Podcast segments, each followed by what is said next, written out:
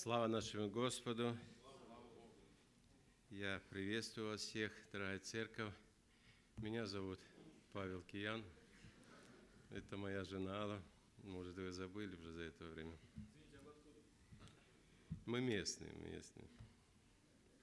Очень приятно снова находиться. Вот мы сегодня в Церкви Божией, мы сегодня говорили о том, что как э, Божий человек особенно привыкает к тому дню, к седьмому дню, вот как и Господь э, завещал, да, сам почил в седьмой день отдел своих и нам. И мы к этому привыкли. И мы к этому привыкли, когда входишь в другую жизнь, по-другому живешь, ты начинаешь терять ориентир, ты начинаешь терять, наверное, уже перестаешь считать дни. Ну, только благодаря, что на работу ходишь, наверное, э, вот это замечаешь еще. Теряется, вы знаете, интересно. Я вот вспоминаю старших наших отцов, да, дедов, которые в тюрьмах сидели, да, и в них не было вот этого Слова Божьего. И вот я помню, когда они говорили о том, что как тяжело, как тяжело без Слова Божьего. Ну, то, что память есть, но память, она такова, знаете, хочется, надо все время как бы всегда поновлять, поновлять эту память. А нечем было, нечем было. И я вот, по сути, немножко даже понял, о чем они говорили. Я не, раньше не понимал. Вот иногда Господь создает такие обстоятельства, много нам чего-то непонятно. Вот мы сегодня тоже говорили, вот мы просим иногда у Бога вот это. Просим, а Господь как бы не отвечает сразу на вопрос на наш, а не дает ответа. А мы просим. А Господь понимает, чтобы, чтобы сделать то, что мы просим, надо нас провести через нечто. Ну, мы раз, мы настырные, мы же такие, да, верующие, мы так всегда добиваемся. И мы просим, просим, ну, Господь выходит навстречу и такие дает ситуации, ну, выполнил нашу просьбу, проведя через такие обстоятельства.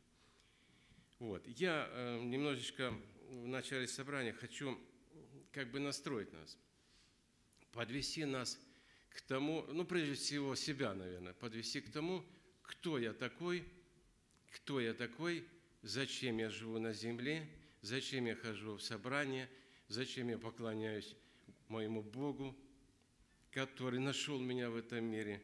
И я вот начну э, с книга, э, первая книга Паралипоменон, 28 глава, глава 9 стих. Здесь э, царь Давид обращается к сыну своему и говорит такие слова. «И ты, Соломон, сын мой, знай Бога, Отца твоего, и служи Ему от всего сердца и от всей души. Ибо Господь испытывает все сердца и знает все движения мыслей. Если будешь искать Его, то найдешь Его, а если оставишь Его, Он оставит тебя навсегда. Такие вот слова, которые, э, ну, я думаю, должны нас приводить в чувство, что очень важно, очень важно быть сегодня с Господом. И не дай Бог оставить Его, то последствия мы читаем, Он оставит тебя навсегда. Но такие слова сказал Давид сыну своему Соломону. И ну, он там еще указывал ему э, на те обстоятельства, на то задание, которое Господь э, возложил на Соломона. Но я не об этом. Я хочу продолжить мысль и обратиться к эм, Еремии, книга Еремии, 29 глава, 10-13 стих.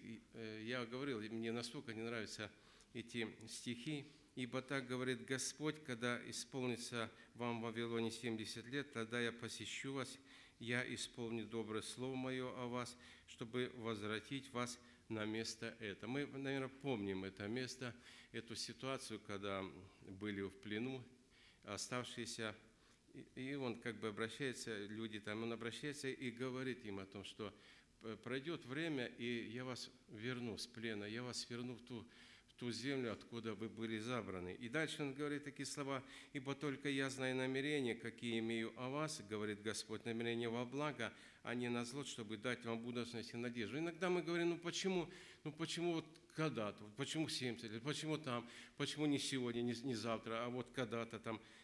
Но Господь говорит, я, вот о чем я начал говорить? Говорит, я вас лучше знаю, чем вы сами себя. И все это вам во благо, все это вам во благо.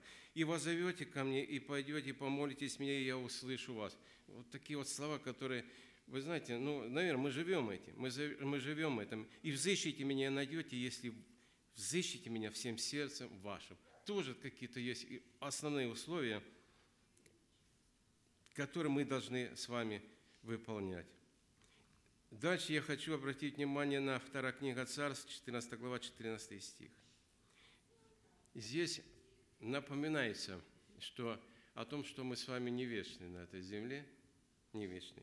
И здесь написано, мы умрем и будем как вода, вылетая на землю, которую нельзя собрать.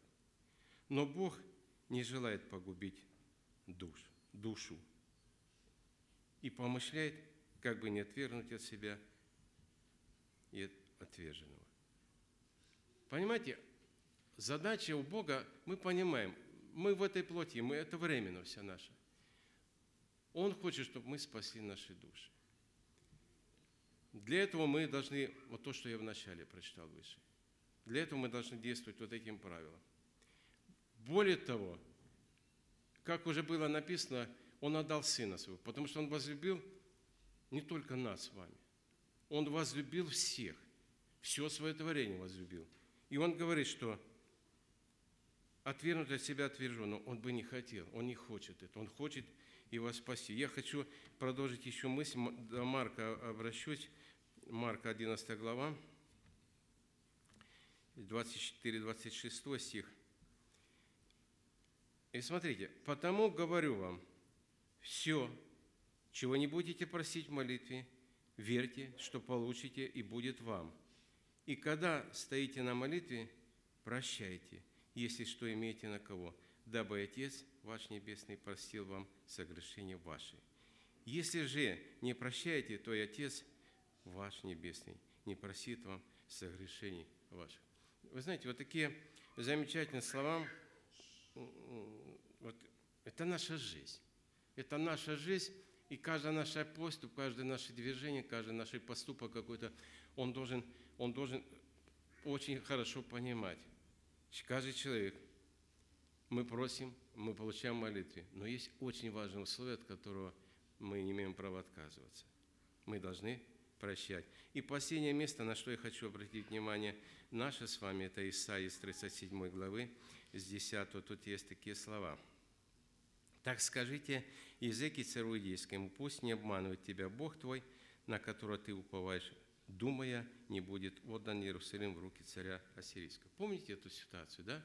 Это пришли посланцы от царя э, Ассирийского и как бы э, обратились к Езекии, что ты уповаешь на своего Бога?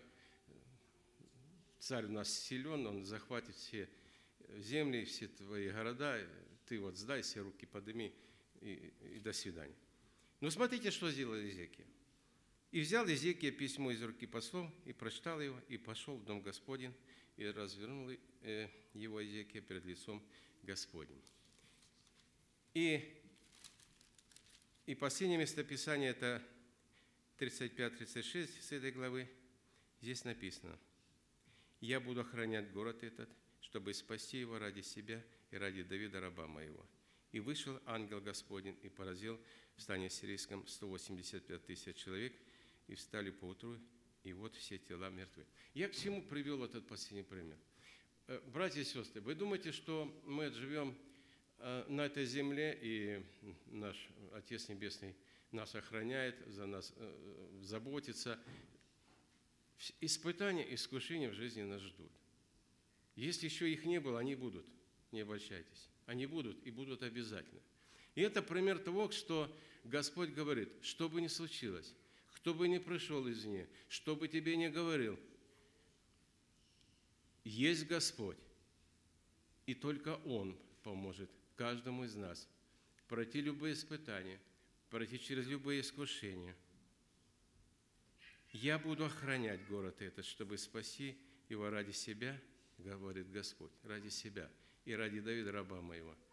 Он будет спасать наши души. Ради себя Он будет спасать, потому что мы с вами творение Его. И Он ради себя будет прежде всего спасать каждого из нас, будет спасать наши души. И ради того, чтобы каждый из нас